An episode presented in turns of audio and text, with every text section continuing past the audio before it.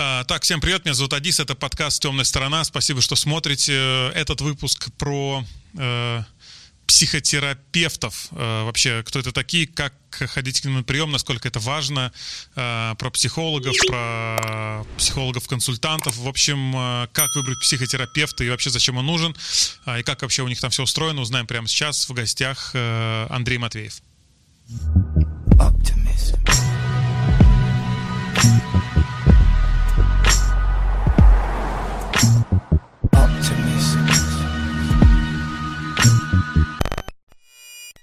Андрей, э, спасибо, что пришли. Спасибо, что пришел. Как? Э, лучше спасибо, что пришел. Спасибо, что пришел. Э, да, я нашим э, слушателям, зрителям скажу, что мы виделись последний раз несколько лет назад на радио «Серебряный дождь». Там была такая замечательная передача, и вы как раз, ты как раз туда приходил в качестве про кидзаут мы тогда еще... Детского психолога, да. Детского психолога, да, вот на эту тему. Вот, и я помню, что тогда было очень, очень интересно, вот. И готовя новый сезон подкаста своего, я как раз подумал, надо написать Андрею, возможно, он и придет идет. Ну, все-таки не чужие люди прям, да? Да, хотя, с другой стороны, обычно к психологу приходят, а тут впервые психолог сам да, приходит. Я, конечно, думал прям провести такой эксперимент, прям делать подкаст, э, такой встречи с психологом, с психотерапевтом, э, но только вот на глазах у всех. Но, наверное, это не очень правильно, я, наверное, к этому не готов. Ну, делиться чем-то таким своим. В чем вообще принципиальная разница? Вот психолог, психотерапевт, э, психи... психиатр, ну вот, угу. что просто обывателю было понятно. А, ну, знаешь, я вначале хотел начать с э, благодарности по поводу того, что вот тема психологии, психиатрии, обращение за помощью, я считаю, нуждается в да, вот ты, может, подберешь слова, как это не просто популяризация, да, но это такое э, более свободное обсуждение, да, отсутствие стигматизации, потому что до сих пор э, есть, вот, и мы сейчас будем переходить к этому, да, что обращение к какому-то специалисту это такое, такое постыдное занятие, и об этом и не говорят, э, и больше, знаешь, как страдают э, в итоге сами люди. То есть это не то, что для психологов, психотерапевтов это неизвестно, клиентов нет, не в этом проблема. А проблема в том, что сами люди не имеют ну, такой смелости, не имеют э, возможности получать информацию. И вот чтобы рассказать, чем отличаются, я когда к тебе шел, я решил посмотреть, а вообще, какие есть наименования. Я начитал шесть. Шесть наименований есть людей, которые занимаются помощью. Так. Это, можно даже перечислить, есть психолог, психолог-консультант, психотерапевт, врач-психотерапевт, психиатр, клинический психолог. Вот и эти все люди, они эм, занимаются помощью, решением проблем. Чтобы проще сориентировать, можно пойти от того, с, с чем кому идут. Вот, например, так. И вот здесь разделение такое. Если какая-то у человека очень серьезная а, психическая проблема, то есть а, это не просто какое-то недомогание, да, а или для него, или для близких его кажется, что его поведение а, ну, очень сильно нарушает какие-то нормы, доставляет очень большие страдания и мучения кому-то. И есть подозрение, что, возможно, нужна будет даже и медикаментозная помощь. Тогда люди обращаются к психиатрам, uh-huh. к врачам, а, псих, ну там в основном это да, это психиатры, клинические психологи. То есть это те люди, которые работают с расстройствами, которые единственные имеют право выписывать э, препараты, и это ну врачи. Ну, такой тяжелый случай, прям врач, прям вот ты идешь к врачу прямо на прием, прямо он тебе пропишет какой-то рецепт, скорее всего, да, и ты будешь, он будет тебя наблюдать прям. Ну, а, смотри, там есть разные, да, он будет наблюдать, но еще вот для чего к такому э, э, врачу можно пойти, к психиатру, для того, чтобы исключить как раз тяжелый случай, то есть, когда кому-то кажется, да, что есть какая-то очень серьезная проблема, то можно сделать следующее. Можно сходить к врачу-психиатру, и э, есть, мы сегодня, кстати, будем говорить о каких-то мифах, о страхах, потому что действительно они существуют, и Некоторые считают, что если ты переступил порог э, в боль... ну, клиники, больницы или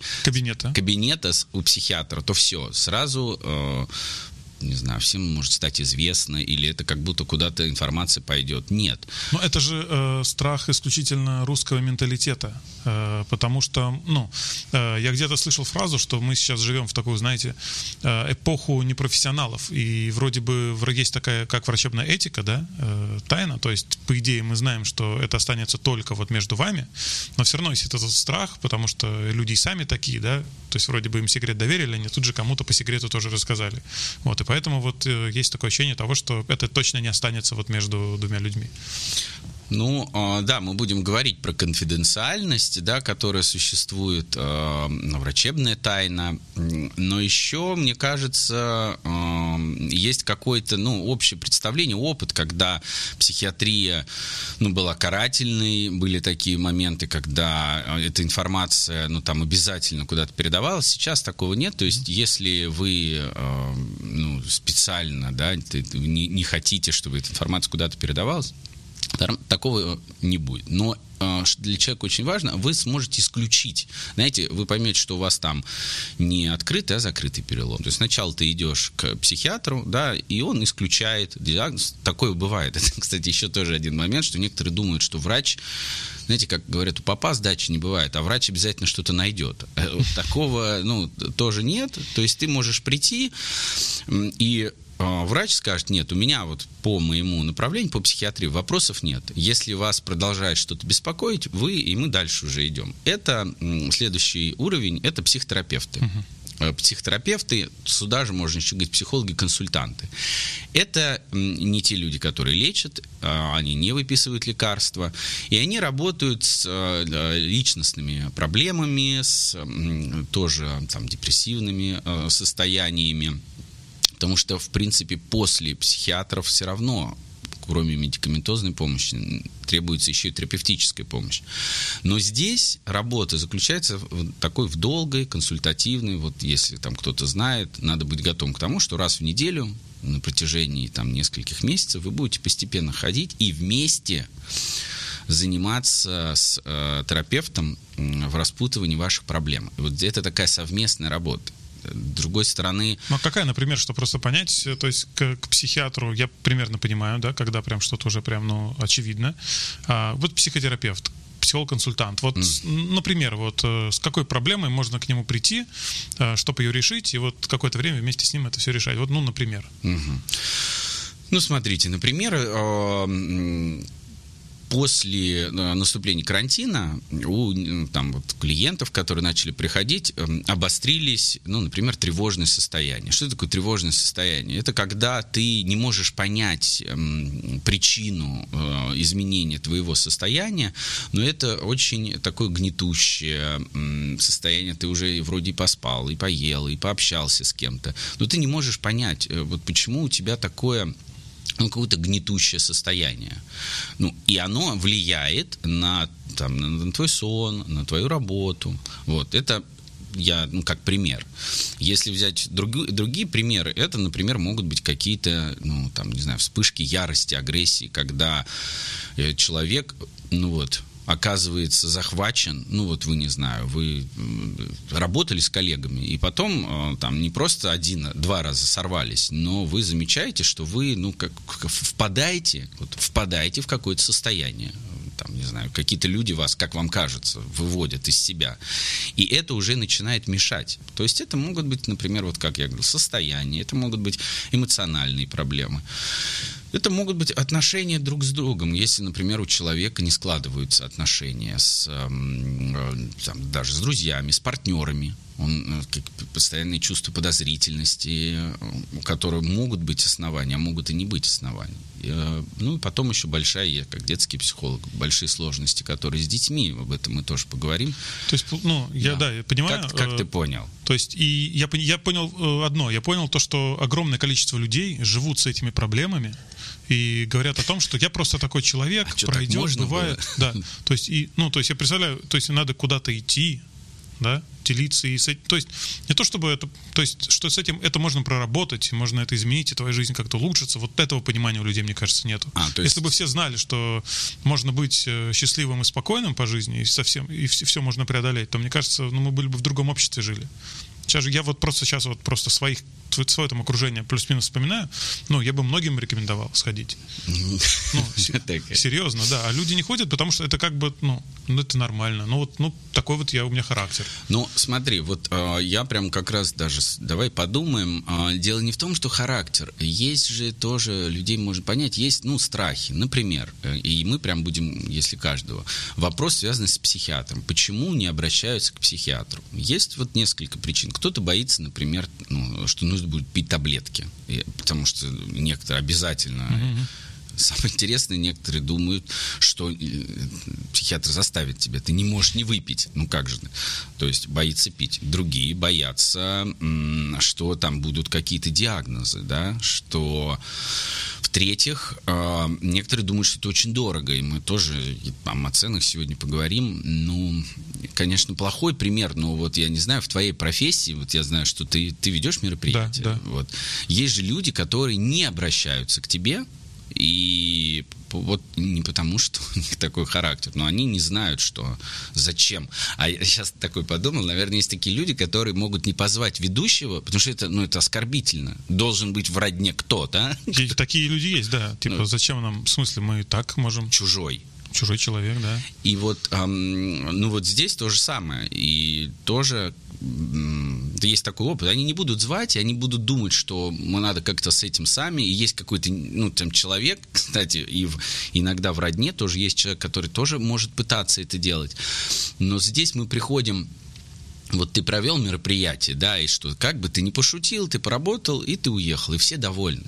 А если это будет кто-то из родственников сделать, ему может потом всю оставшуюся жизнь э, шутка э, припоминаться, да? Угу. И также и здесь, что если кто-то в семье может заниматься такими вопросами, то это может на его жизнь тоже повлиять. То есть мы ну, там, э, этому учимся, да, есть определенные границы, нормы, а когда это делают свои люди, для кого-то это легче, можно довериться, но иногда в этом сложность, поэтому вот они, страхи. В-третьих, ну, как вот какая-то культура. Я помню, я говорил, я познакомил, ездил в Грузию, и там мы вместе общались с коллегами из Армении. И вот э, они подели, я сказал, вот я детский психолог работаю, и они так удивились, они сказали, что вот у них бы, ну вот в данный момент, такой работой было бы сложно заниматься, потому что запрос конкретно на психологическую помощь к детскому психологу, к мужчине, не каждый еще пойдет.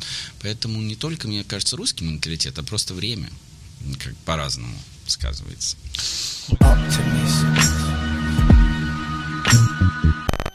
Ну, я все чаще и чаще слышу где-то у знакомых, э, что люди ходят к психологу, э, решают какие-то проблемы. И э, очень круто, что это приходит в нашу жизнь. Ну, потому что действительно, зачем... Ну, в России же, понятное дело, да, всегда есть друзья, которым можно рассказать, можно выпить, забыться, вот, типа, но это так, заглушить на время проблему свою, но она потом вернется. А, и, и, и правильно, я тоже считаю, что со временем это все придет в норму, когда у каждой семьи, у каждого человека будет свой э, психолог, свой юрист, который будет решать его все вопросы, какой-то человек, которому можно доверять там те или иные вещи. А сколько вообще э, стоит прием? Потому что еще многим кажется еще вот такой еще страх, то что э, он, он специально будет делать так, что я буду к нему ходить постоянно, будут из меня денежки, типа, угу. выманивать. Смотри, а, я давай, знаешь, сейчас э, расскажу тебе, я думаю, интересно будет э, слушателям нашим, да, вот такую последовательность действий. Вот если человек хочет, да, вот, например, подумал обратиться, как делать? И мы как раз дальше еще затронем вопрос э, стоимости, если ты не Так, против. давай, давай.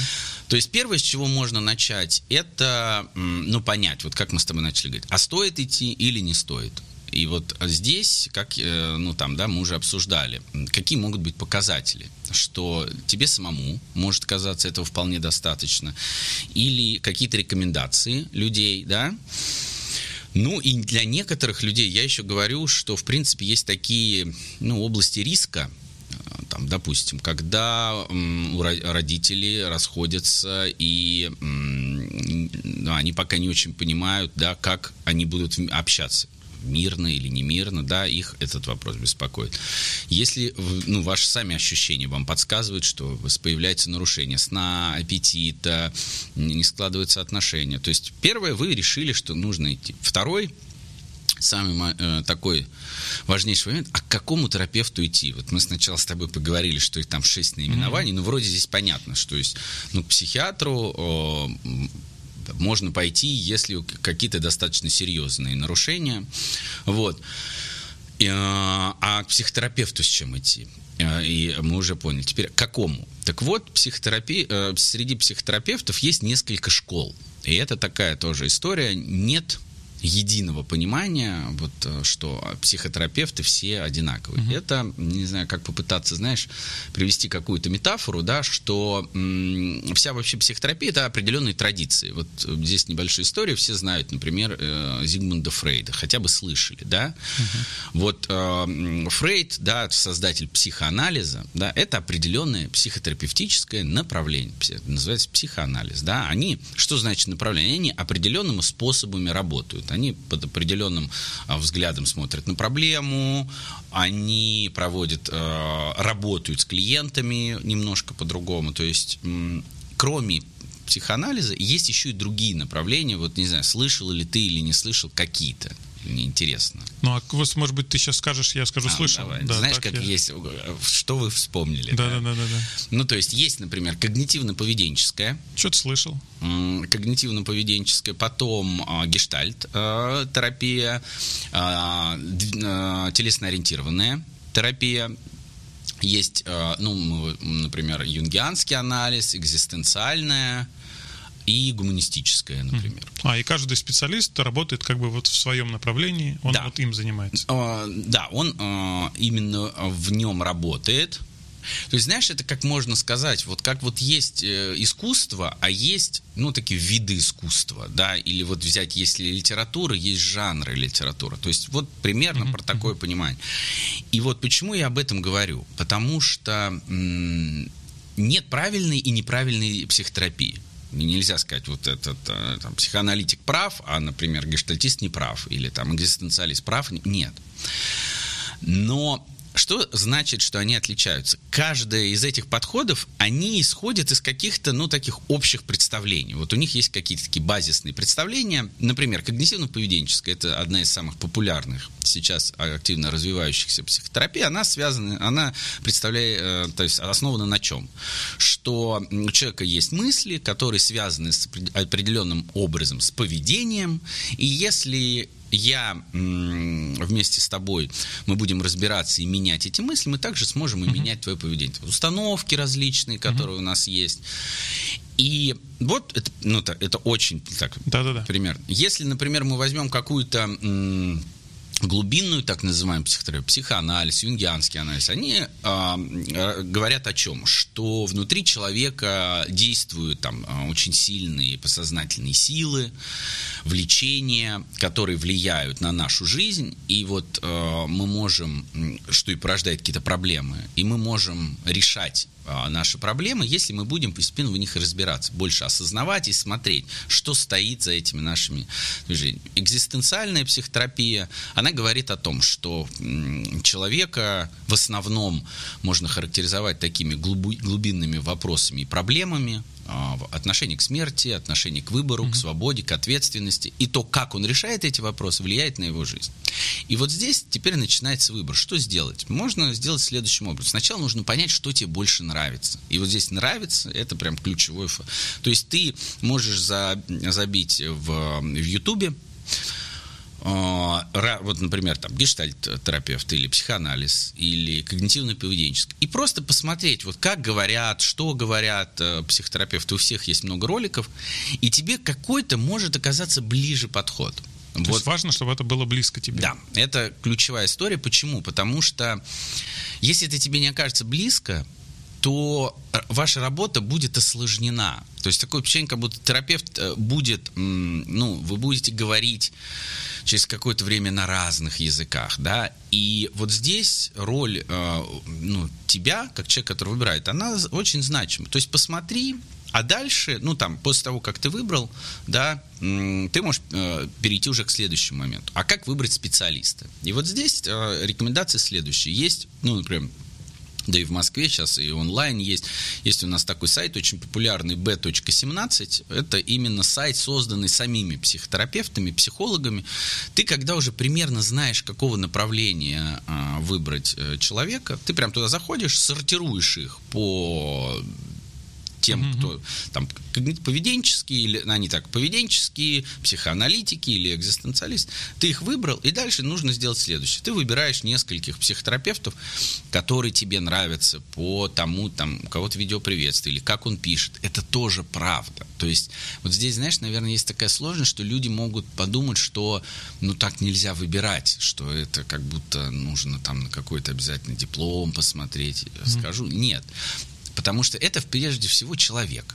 Вот я не знаю, как вот, опять же, если мы такие параллели, вот как ведущих выбирают? Ну вот я так и выбирают в принципе. Так, в принципе, все выбирают, мне кажется. Ну вот смотри, это... можно же сказать, что э, ну, есть какая-то ну, с, с, с, сейчас специфика, стиль ведущих. Вот так примерно сказать, что вот mm. одни так, ну вот я просто так начинаю, кто-то так может вести. То есть я вот я сейчас задумался, да, вот если бы я, у меня был, не знаю, день рождения, то я бы уже бы задумался, а что я хочу, чтобы примерно, чтобы было? Чтобы был драйв э, да, например. либо спокойно, чтобы был юмор, либо больше в интеллект куда-то. Да. да. Это все по-разному. Да, и, соответственно, вот я могу вот так выбрать, и дальше я уже, вот это то же самое, да, вот выбрать человека по направлениям, да, а потом уже смотреть тех ведущих, которые есть. И здесь тоже я очень рекомендую что вы можете даже попросить э, если есть, ну, некоторых, сейчас все больше и больше такого становится, есть бесплатные ознакомительные встречи. У кого-то она платная, тоже не очень дорого. Почему? Потому что, ну, если ты выбираешь, хотя нет, ну, тоже, я выбираю ведущего на мероприятие, которого у меня больше никогда не будет. И это как бы важно. А здесь ты выбираешь терапевта, с которым ты будешь работать несколько месяцев. Поэтому вначале можно поработать над тем, чтобы ну, выбрать. То есть сначала поработать надо тебе, выбрать, найти человека, а потом, да, кстати. а потом уже поработает... А потом вы, нет, вы вместе будете. Потом поработаете вместе. То есть ты вот э, таким образом выбрал, познакомился, и после этого ты принимаешь решение. Вот э, тебе, ну там, ты почувствовал, что, что с этим человеком э, вы там буквально даже на какой-то первой встрече у вас произошел контакт. Вот, и дальше, смотри, есть еще какое, да, такое рекомендация, когда выбирать необходимо обращать внимание на традицию, да, где, как э, человек, в принципе, учился, потому что у каждых школ есть свои традиционные обучения. Например, ну, психоанализу учат, ну, там есть ассоциации, то есть он учился у психоаналитика, экзистенциальная психотерапия, вот, которой я отношусь, они тоже учатся у людей, у своих учителей, да, и вот на это тоже можно обращать внимание, да, что человек, во-первых, учился, а во-вторых, человек работает супервизором. То есть у каждого, ну, как считается, психотерапевта, который считает ну, там, себя там, специалистом, у него есть свой супервизор, то есть это такая ну, вот, традиция, которая идет, то есть я работаю с тобой, но, и, например, вот я там, детским психологом был уже несколько лет, вот, а психотерапией я такой начинаю ей заниматься. Но у меня уже сейчас есть э, супервизор, и я с ним э, какие-то вопросы обсуждаю, поэтому получается, что... Некий наставник-ментор, получается, да. для уже специалиста. Да, для, ну, это обязательно должно быть, потому что ты как инструмент, психотерапевт, ты должен все время сверяться. А я вот, э, я как э, клиент, э, я узнаю, что есть супервизоры, кто это? Или это какая-то это чисто нет, ваша ты можешь, информация? Нет. Ты, а могу ты, спросить? Да, ты можешь спросить. Тебе не, тебе не, ну, там, не обязаны прям говорить, кто это, но это как... Эм, это такое уже определенный уровень. То есть тебе говорят, если, ну, там, сами ли ходите к психотерапевту, то есть психотерапевт и сам ходит к психотерапевту. Вот я, у меня тоже... Да, вот у меня, например, да, у меня есть психотерапевт и есть супервизор. Э, к своему психотерапевту я хожу каждую неделю, а супервизор у меня раз в две недели, у меня встречи, я обсуждаю какие-то конкретные случаи. И вот, вот так ну, может быть, некоторым станет понятно, вот тогда эта работа является уже такой постепенной, профессиональной, да, многоуровневой. Вот. То есть, если э, психотерапевт э, универсал, ну, допустим. То есть не может быть такого. Это значит не очень хорошо, когда он может и так, и так, и так. Мы и когда так. говорим универсал, здесь больше имеют в виду по решаемым проблемам. Нет, такие есть. То есть есть, э, есть те, кто прям... Я имею в виду вот эти направления школы. Вот эти. Нет, нет.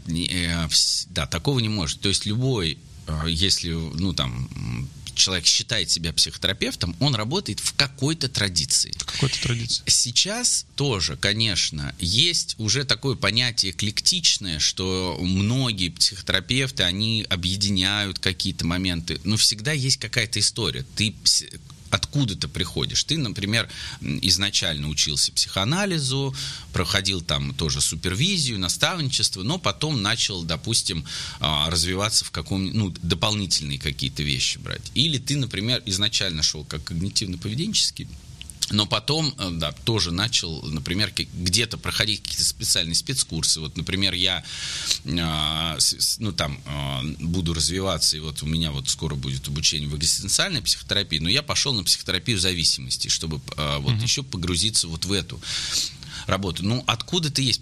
Потому что, ну, все равно каждый психотерапевт, у него есть какая-то предрасположенность к чему-то как, ну, не, не драйв, конечно, но вот в этом. Кто-то mm-hmm. больше построен на, вот, а, на анализе глубинном. Это, как правило, психоаналитики, юнгианцы, адлерианское направление. Кто-то больше работает, ну, там, с мыслями, с... или гештальтисты, которые работают с переживаниями, с э, эмоциями, с контактом. Поэтому ты сказал... И, да, поэтому я последнее скажу, что если непонятно, к, э, к какой традиции относится психотерапевт, вот это повод задуматься. А ну, это лучше... Я об этом, кстати, никогда даже... Я не знал просто этого реально. А, ты сказал о том, что приемы личные и онлайн приемы. А если вот максимально коротко, есть ли принципиальная разница лично я прихожу к человеку в кабинет, и мы с ним общаемся и решаем мои вопросы. Либо все то же самое, только вот мы через экран. Ну, то есть понятно, что кому-то комфортнее так, кому-то так, а вот в целом вот на решение проблемы это влияет? Я еще вспомнил, что мы о цене не сказали, надо не забыть. Это вот как раз следующий вопрос. Да, был. Ну, ты все помнишь. А, разница есть, а, скажем так, что кто что дает, да, и у кого есть ограничения. Да, кстати, еще знаешь, я какой момент вспомнил? Я тебе не рассказал о групповой психотерапии. То есть это такой тоже, ну, как бы большой пласт работы. Вот она как бы может на самом деле от, отличаться. Групповая психотерапия, вот она как бы такая, знаешь, более-менее у всех групповых терапевтов она похожа. Там есть тоже свои а, определенные традиции, но в групповая психотерапия, да, это отдельное такое направление, это такая групповая работа, чуть позже я расскажу. Но отвечая на твой вопрос, онлайн или вживую.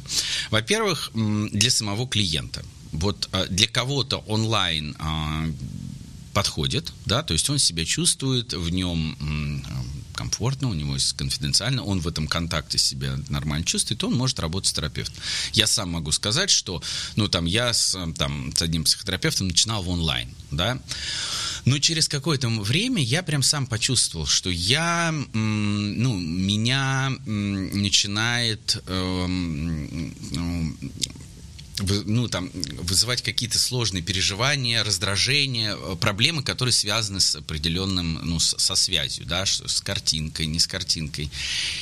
И общая рекомендация такая, вы можете начинать работу с терапевтом онлайн, но с перспективой перехода на живые встречи. Можно их миксовать. А только онлайн а, ну, рекомендуют в том случае, если ну, нет никакой возможности. Вы, например, живете в небольшом городе, в котором маленький выбор терапевтов, или вы сами далеко э, как-то живете. Вот. Но это сам должен решать э, клиент. Поэтому... Но тебе как э, специалисту комфортнее, конечно же, вживую с человеком глаза в глаза. Да. Вживую почему? Потому что когда ты едешь на терапию, у тебя есть... Вот я, например, ехал к тебе навстречу, и я в своей голове примерно продумывал, мы будем о чем-то говорить. Я выйду со встречи, и я тоже буду каким-то образом постепенно возвращаться в мир. Во-вторых, там есть еще, да, тоже история, вот э, у вас там такой, такой кабинет у психотерапевта сложно представить, да, вот, но если брать, например, терапевтов, да, то это еще определенное место, куда ты приходишь. Место, да. И вот этот, вот это место, да, а, оно тоже может на тебя оказывать определенное терапевтическое воздействие. Ты пришел, ты расслабился, да, и вот эти элементы, да, они в онлайне не присутствуют. плюс эм, я заметил сам, я вот веду групповые, эм, э, групповую терапию онлайн, именно онлайн, то там требования к групповому, ну, к онлайн подключению гораздо больше. Поэтому вот тут я, знаешь, еще бы сказал, что мы обычно считаем, что онлайн это, ну, некоторые, что это вот, ну, как есть, подключился, там, наушник вставил, да, а если вот я тебе там расскажу те требования, которые я людям говорю, им проще сказать, да проще, не. Проще приехать, Проще да? приехать, потому что это никто не должен мешать, у тебя должен, должны отсутствовать посторонние звуки, у тебя должна быть хорошая картинка, тебя должно быть видно, это обязательно должен быть ноутбук, чтобы ты всех видел. И там вот это все, это такой, знаешь, угу. тяжелый онлайн, я хотел сказать. Ну и к цене давай тогда, да. да, сколько это стоит? Ну, ну, давай, мы в Москве, вот, ну, понятно, что в разных городах, наверное, цены разные в любом случае. То есть, ну, в, в средняя цена, вот, например, я никогда э, не, не был на приемах, но мне было бы интересно, может быть, какие-то свои вопросы разобрать с специалистом, вот, просто бюджет. Смотри, а, ну, средняя цена это где-то 3000 рублей. Угу. Вот, например, я, то есть, вот мой а, мой супервизор, да, вот э, в моей традиции, у кого я учусь, у него прием, например, стоит 40 евро, ну, это mm-hmm. чуть подороже. Мой прием стоит, например, 20 евро, потому что я, ну, там, я, знаешь, еще 20 лет mm-hmm. я собираюсь, у меня план с 40 до 60, я вот психотерапевтом буду. И вот цена примерно такая же, такая должна быть. А, конечно, у тут, знаешь, важно сказать, что некоторые терапевты могут сами выставлять как-то цены, и вы можете ну. столкнуться с некоторыми нашими популярными терапевтами, у которых там десятки тысяч рублей за прием. Ну, сходил к Малахову на передачу, все, поднялся цену. Ну да, Такая но, схема. понимаете, вот как мне сказал мой супервизор, психотерапия – это не бизнес. И ну, это, кстати, сейчас обращено для тех, те, кто думают, что психотерапия это там, где можно заработать много денег, ну, как бы нет. И, может быть, сейчас количество подписчиков у тебя уменьшится. Но если говорить серьезно, это, это действительно не способ. То есть, вот, например, если я возьму... И вот здесь мы уже, например, с тобой будем отличаться. Вот ты как ведущий. В принципе, твоя цена, она из чего складывается? Ну, это вообще. много разных факторов. Ну, да. например, насколько там ты э, там востребован, какая у тебя загрузка, что там еще может быть твой опыт, какие-то дополнительные да, особенности. Да, может быть. То есть вот у тебя и, и в принципе, ну там э, э, потолка у этого нет. То есть, Понятно. ну вот, как бы те люди, которые идут, нельзя сказать, что ты никогда, ну там, не будешь, ну там, работать за, там, не знаю, 100, 200, 500 тысяч рублей за мероприятие хорошо бы, да, но у психотерапевта не так. То есть, вот, например, я работаю, вот у меня цена там 20 евро, да, то есть я сейчас 1800 рублей. Вот через год это будет 1800, да, может быть, через два года это будет там, 1900, но все равно в ближайшие, там, знаешь, там, 5 лет это, этого не будет. Но если это не бизнес, то что тогда? Ну, то есть, да. э, ну, что это тогда?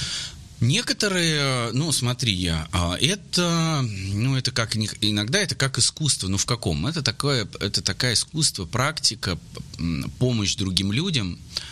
И почему там э, вот такого невозможно? Потому что одной из самых ключевых историй в психотерапии является этика.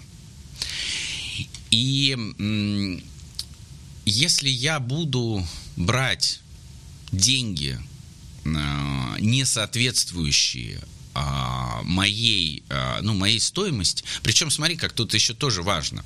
Я там а, не хочу сказать, что там не, не, терапевт, который стоит 10 тысяч рублей, он плохой. Нет. Но смотри, что вот как, как это определяется? Вот есть те, у кого я учусь, у них есть... То есть я не могу... Вот если бы я был твоим учителем по мероприятиям, то ты не мог бы стоить дороже, чем я. Это было бы странно. Да. И вот примерно так же. То есть у моих учителей, у них есть их учителя, да, у которых я тоже буду учиться. И поэтому там примерно определяется так, что если, ну там, не знаю, представить, что где-то есть там люди, которые, ну там, платят гораздо, ну там, другие цены, и их учителя, они учатся, может быть, там цена может отличаться, но все равно вот она должна быть вот так обусловлена. Плюс, я говорю, на вот этом сайте b.17 я примерно смотрел, ну, цены это вот, ну, до 4, до 4,5, до 5 тысяч рублей, все. Это, это вот такая, ну, обычно лучше ориентироваться на... Тоже, понимаешь, еще некоторые считают так, что, знаешь, как есть, что если ты заплатил мало денег, то это как будто плохой специалист. А это тоже у нас ну, не так, что может быть э, психотерапевт, э, который полторы тысячи рублей, вот там 1800, потому что вот здесь отличие. Психотерапевт это не врач, который, ну, плохой врач, как он тебя будет лечить. Вы работаете вместе с ним. Ключевая история – это доверие. И, и вот я тебе могу сказать, что если я вот, например, начинающий терапевт, и у тебя, слож... у тебя появилось ко мне доверие. А, ты там познакомился. После нашей встречи ты почувствовал а, себя там лучше как-то. То так наша психотерапия, она будет для тебя гораздо полезнее, чем ты пойдешь, заплатишь там кому-то какие-то mm-hmm. совсем, ну там, другие деньги, просто потому что ты человек хороший. Это наша работа. А могу я, например, придя в первый раз к психотерапевту с какой-то своей конкретной э, проблемой, э, понять, э, ну, людям же тоже это важно, да, одно дело, ну, чтобы рассчитывать свой бюджет, то есть да. для кого-то это, ну, ощутимая сумма э, за прием, то есть примерно понять, сколько мне нужно будет э, раз посетить, и, ну, чтобы это не было, ну, супер бесконечно. То есть, если там где-то финишная линия, а. можно ли ее сразу обозначить вот на первый, на пер, при первом контакте? Смотри, а, ну как, вопрос, эм, да, есть понятие такого психотерапевтического контракта. Это когда вы вначале с, эм, с психотерапевтом можете договориться. Например, вы можете договориться на, допустим, 10 встреч. И э, ну, что значит вот эту финуль, финальную, как-то финишную черту? Там тогда и нужно определиться, с чем вы будете работать. Потому что тут, знаешь, я тебе могу сказать со стороны психотерапевтов,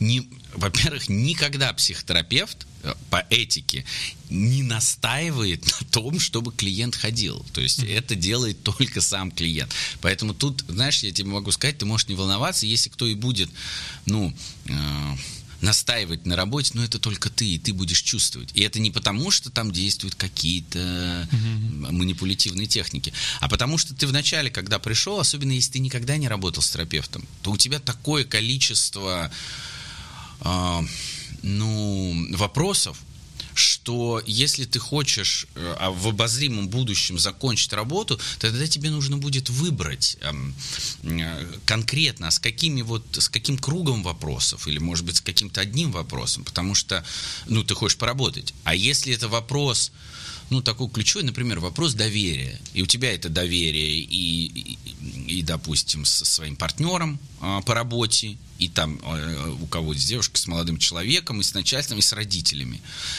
то ну, вопросы доверия, которые тебя тревожат, они не могут решиться там, а, там за один, за две встречи. Но что ты можешь, чтобы не было? Ты можешь, во-первых, я говорю, определить э, какую-то границу, допустим, 10 встреч. И вы по результатам этих 10 встреч можете принять решение. Ну, там, продолжаете вы работать, есть эффект. Угу. Вот. Но общая рекомендация такая, что средняя продолжительность работы с терапевтом составляет, ну, где-то ну, от полугода до примерно, ну, вот, полутора лет примерно. Угу. То есть в среднем вот 9 месяцев, год.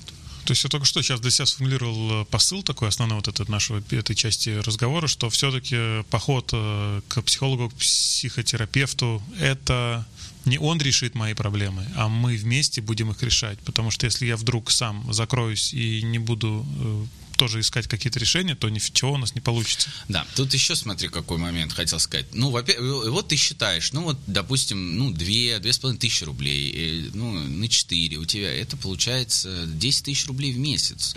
Ну, если ты считаешь, что ты готов, ну, вот на, на такую работу.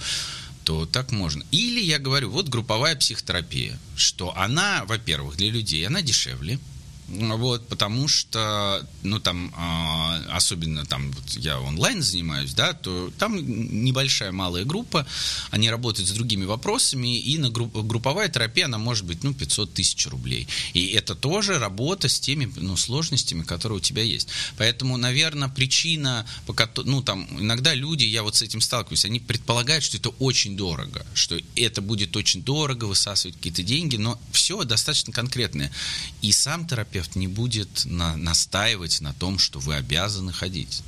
А было такое у тебя, что к тебе приходит человек, э, рассказывает о своих проблемах, ну, каких-нибудь там, неважно, а ты потом после приема, э, ну, реально не можешь спокойно спать, потому что, ну, ты прям просто в таком легком шоке, и э, тебе самому нужен психотерапевт, потому что, ну, ну, то есть это же, люди же изливают свои проблемы, это же накапливается, вот с точки зрения просто энергии человеческой. Это тяжело, или есть какой-то способ, как э, выйти из кабинета, отключиться и заниматься своими делами?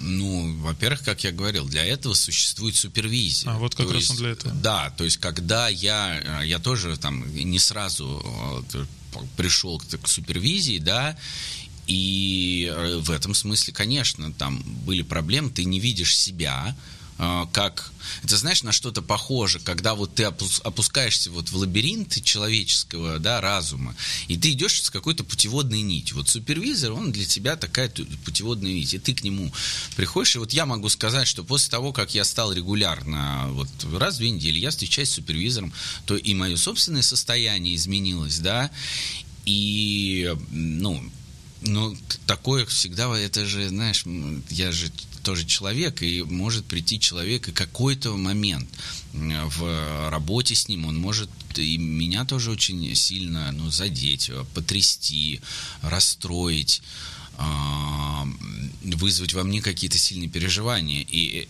и я с этим тоже буду как-то жить и работать. Вот. Но дело не в том, что некоторые тоже представляют, что это психотерапевт только выслушивает. Ты вместе с клиентом проходишь разные э, этапы.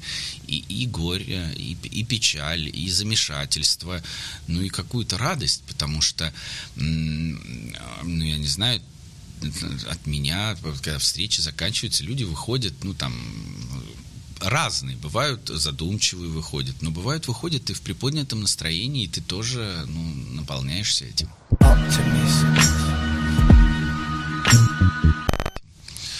А, меня всегда интересовал, знаешь, какой вопрос, у меня есть дети, и... А сколько после... им лет? Э, два и четыре с половиной. А мальчики, девочки? Мальчик маленький, девочки четыре с половиной. И у меня всегда вот этот последние несколько лет очень часто отовсюду можно слышать фразу, что вот эти все проблемы твои, уважаемый взрослый некий человек, они из детства. Вот в детстве была какая-то психологическая травма, и вот это с детства вот это все идет. Угу. И нужно, прорабатывая эту проблему, вернуться как бы туда, понять, в чем дело.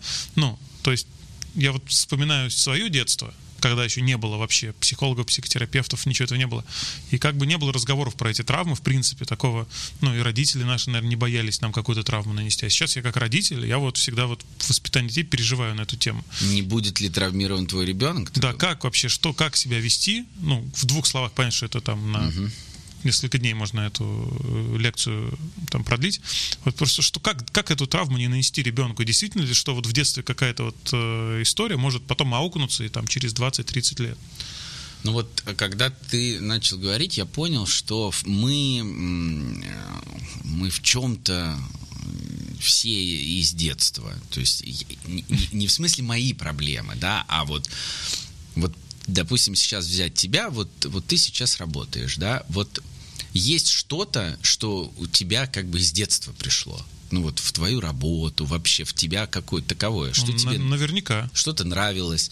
То есть из детства идут, ну многие какие-то интересы появляются у нас как в детстве, а, радости. У некоторых, знаешь, детей бывает такое, что ты вот отведешь куда-то своего ребенка, и он там, не знаю, на мероприятие, может быть, он придет, с папой там на работу, и он вот почувствует вот эту вот атмосферу, и у него может остаться вот это впечатление, и это, это не, как сказать, это не травма, это какой-то след, uh-huh. и потом он захочет, например, или наоборот, он будет вечно с папой ездить, и потом скажет, никаких мероприятий, когда вырастет. То есть вот этот вопрос, который ты э, поднял, он говорит, о, ну, такой более широкий, а откуда э, растут ноги, да, откуда растут проблемы, и они идут только или из детства, да, и детство, безусловно, важно да, в каждом из нас. Я, оно, там некоторые говорят, отпускает, не отпускает. Но кроме детства есть там много еще из чего. Вот если сказать, что влияет, во-первых, есть характер – и это вот мы плавно переходим к родительской теме. То есть у каждого из нас есть характер. Э, тот, который закладывается в раннем детстве. Но не тот характер, который обычно думают, вот человек с характером, а это человек без характера. Нет, характер это а, такие, знаешь, ранее приобретенные особенности типичные поведения, поэтому вот ты даже всех, вот мы здесь несколько человек, а, вот если на нас примерно посмотреть, мы как бы по-разному ведем. И ты помнил, вот когда ты в школе был или какие-то друзья, у всех были разные, э, все разные характеры. Вот задуматься, а вот это откуда? Вот это первое, что э, у человека или в раннем возрасте закладывается, или врожденное. Это первое, что влияет. То есть ты свой характер в этом смысле поменять не можешь. Вот если ты, не знаю, скорее всего, ты, если ты ведущий, да, что ты очень общительный человек вот это твою ну, общительность, желание м, получать ну, там, м, внимание от людей, это же не твоя какая-то привычка, не какое-то твое желание. Ты с детства, наверное, таким был. Ну. Может быть. Родители тебе не рассказывали, что ли? Вот. А, то есть, э, во-первых. А, второе, что действительно могут влиять какие-то ранние переживания, травмы, они действительно могут оказывать влияние. Может, сразу, знаешь, так э, с примером просто, ну, Давай. там, без имен, естественно, да, просто вот э, ситуация в детстве, и вот человек тебе пришел с ее последствиями, и вы поняли, что это вот оттуда. Оно. Ну, смотри, я ну, могу что... э, с именами даже, например, я, а, да? ну. у меня еще есть э, брат, двойняшка, он такой двой, а я няшка. Мы разделились. Вот э, история. Мы двойняшки, да? То есть изначально, что... А ты, допустим, ну там, я придумал, а ты, допустим, один. И вот сразу вопрос, что если мы двое, вот ты даже не психолог, а, и мы тебе спрашиваем, как ты думаешь, с какой проблемой я часто буду сталкиваться, если вот я из... Э, у меня есть брат – с, с чем я явно должен сталкиваться? И с чем не сталкиваешься ты, когда ты один? Делить. Э, Делить что-то. что-то. Делить внимание, конкуренция, да. ревность, да.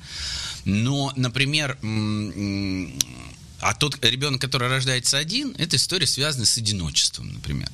То есть, и, и вот как сказать, вот когда родители решают двоих детей, один, травмировать, то есть я бы, знаешь, больше как бы выделял не просто, не, не слово травмы, а то, что это будет, ну, какое-то влияние. И вот для меня, например, да, такая история была. Другая, опять же, там, ну, лучше про себя, да, рассказывать, что я не про клиентов, про себя, что я в детстве, например, я когда родился, то меня я месяц находился без э, у, меня, у мамы было заражение крови, а я находился в роддоме, лежал один. И вот вот это ощущение, да, того, что ты вообще абсолютно один в первый месяц жизни, да, оно тоже влияет. И, соответственно, с вот этим ощущением я тоже прихожу к психотерапевту, да, поэтому с чем еще, например, ну, и, там, если брать, конечно, э, следующая проблема, например, э, зависимость кого-то из родителей, допустим, кто-то из родителей э, страдает алкоголизмом или наркоманией, и это будет составлять проблему, и с этим люди приходят на консультацию.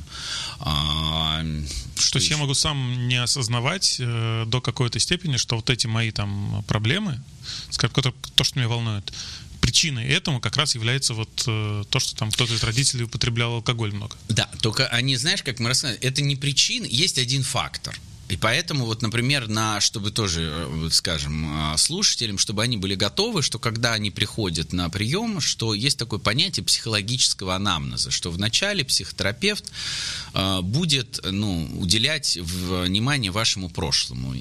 Там, не, не в допросе, ну, какие-то моменты ключевые нужно э, э, прояснить. Например, есть другая особенность. Э, Адлер, да, и адлерианское направление, которые уделяют достаточно серьезное внимание очередности рождения детей.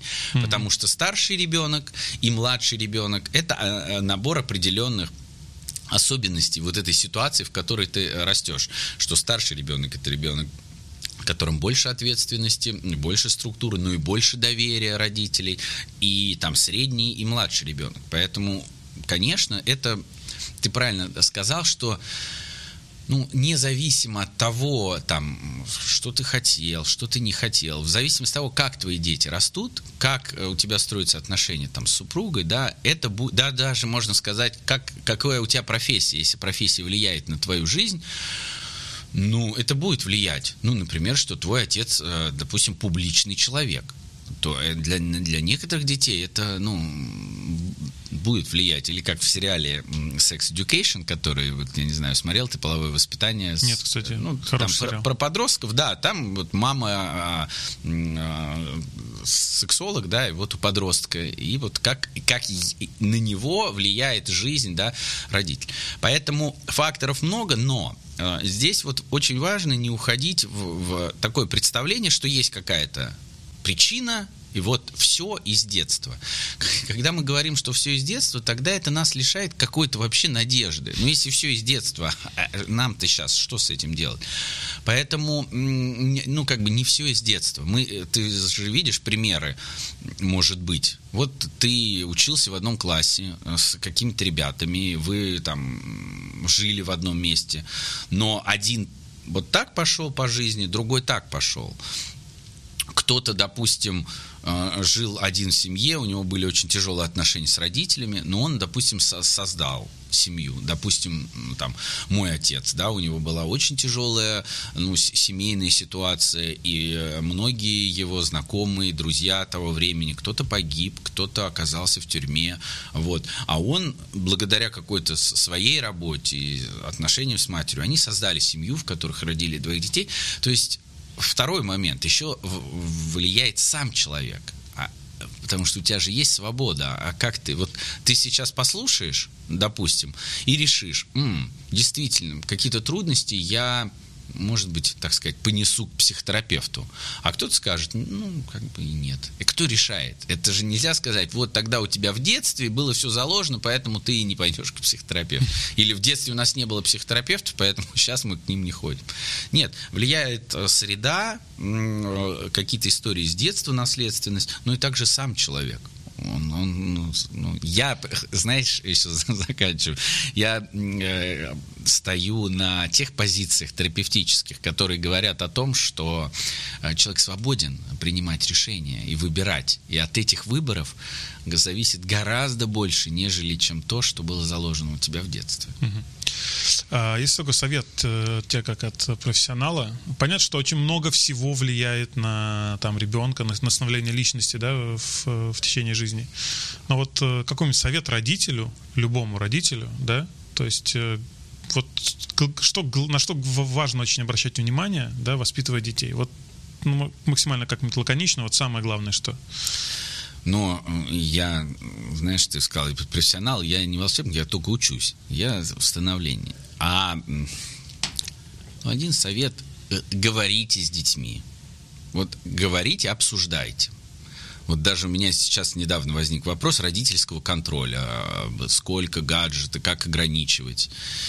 И рекомендация обсуждать с ребенком, договариваться. Даже если это сложно, он не выполняет, обсуждать. У нас очень а, большие... Ведь смотри, ты приходишь к э, психотерапевту, почему? Потому что ты решил с кем-то обсудить свои проблемы. И вот можно сказать и также с ребенком. Обсуждай с ним, э, говори с ним, потому что я, за, ну, знаешь, за свой опыт общения с ну, семьями, работами, у меня есть примеры, когда дети, ну, просто, ну, знаешь, как меня поразил один э, мальчик, которому что-то я с ним занимался, и я сказал слово человеческий ну, что-то там рассказываю, человеческий. А он такой, а что такое человеческий? Мне так, такой, знаешь, сказал, ну, это какой-то такой, ну, это какое-то такое отношение, такое поведение, э, вот как должно быть у человека. И он такой сидит, задумался и говорит, а если можно по-человечески, тогда зачем по-другому? И вот, эм, вот, эти, э, ну, вот эти вопросы, да, вот эти моменты, и эм, они, ну, многими родителями, ну, по, по разным причинам не, ну, не видны, что ли. Это мой общий совет, ну, разговаривайте. Прямо так, давай, ну, давай поговорим, а, давай обсудим. Я бы это общий, наверное, такой угу. совет. А гаджет вообще вот э, с точки зрения детей для детей э, гаджет это зло? Ну, сейчас просто такое время, и ты иногда думаешь, ну, когда твой ребенок э, лучше, чем твои родители разбираются в гаджете, э, ты вспоминаешь себя в этом возрасте, понимаешь, что ты там, не знаю, еще обуваться ты не умел толком, ну, наверное. Э, учитывая, как все быстро стремительно меняется, э, то есть я, я вот сторонник такой мысли, что, ну, нет смысла ограничивать, потому что это новая реальность абсолютно. Ну, а с другой стороны, там... А почему нет смысла ограничивать? Почему ограничение у тебя вызывает э, такое... Ну, человек вырастет, и вокруг весь, весь его мир э, будет там один большой умный дом, да? И ну, это все равно, что э, запрещать ребенку там в нашем детстве ходить, знаешь? Типа, ну, mm. зачем запрещать ходить, если это ему будет очень сильно важно? Зачем запрещать ребенку разбираться в этих всех там тачах, э, кнопочках, если это потом э, все эти навыки будут очень нужны? Ну, вот такая мысль. Ну, э, смотри, у тебя здесь... Э, а как ребенок с твоей точки зрения будет это осваивать? То есть, э, понятно, мы, мы же, понимаешь, смотри, как интересно. Вот мы, он, сейчас есть у нас ребенок, ты про которого говоришь, но ты говоришь про будущее, когда там будет один большой дом, кругом, ну, грубо говоря, одни да. большие колонки и все. Вот. И, наверное, ты в этом смысле тот э, родитель, который считает, что чем более успешно он этими инструментами будет пользоваться, тем более успешным он станет в жизни ну, как бы, а, а там те, кому запрещали, они такие, у-у-у, что это, да? То есть, э, вот здесь вопрос э, в следующем, но э, есть же какой-то способ освоения, овладения гаджетом. Вот э, помнишь, э, наверное, в некоторых там каких-то фильмах там уже непонятно, кто кем владеет. Да. Что э, ну вот, э, если взять, э, вот э, нас снимают на достаточно дорогостоящую технику, да, то ну, ее же надо как-то освоить. Но она еще сама не на меня как-то не влияет. Ну, допустим, она, я только нажимаю кнопки. А ведь современные гаджеты, ну, в которых там есть, там есть интернет, есть различные сайты, они и сами воздействуют как-то на ребенка. Поэтому, если бы это была просто ну, какие-то предметы, которые не воздействуют, как вот конструкторы, и вот такие. Вот э, конструктор, ну, он активно на ребенка не воздействует, и поэтому он не может там э, из конструктора не может что-то вылезти, не может что-то испугать ребенка. И поэтому ты, конечно, говоришь, ну, если ребенок будет жить в мире, где все с конструктора, чем раньше вы будете ему давать, тем лучше. Но гаджет он не такой. Гаджет он сам может воздействовать. И есть э, такой, э, по-моему, социальная дилемма. Вот есть очень интересный э, такой, рекомендую, документальный фильм о том, как работает, ну, тот же механика социальных сетей.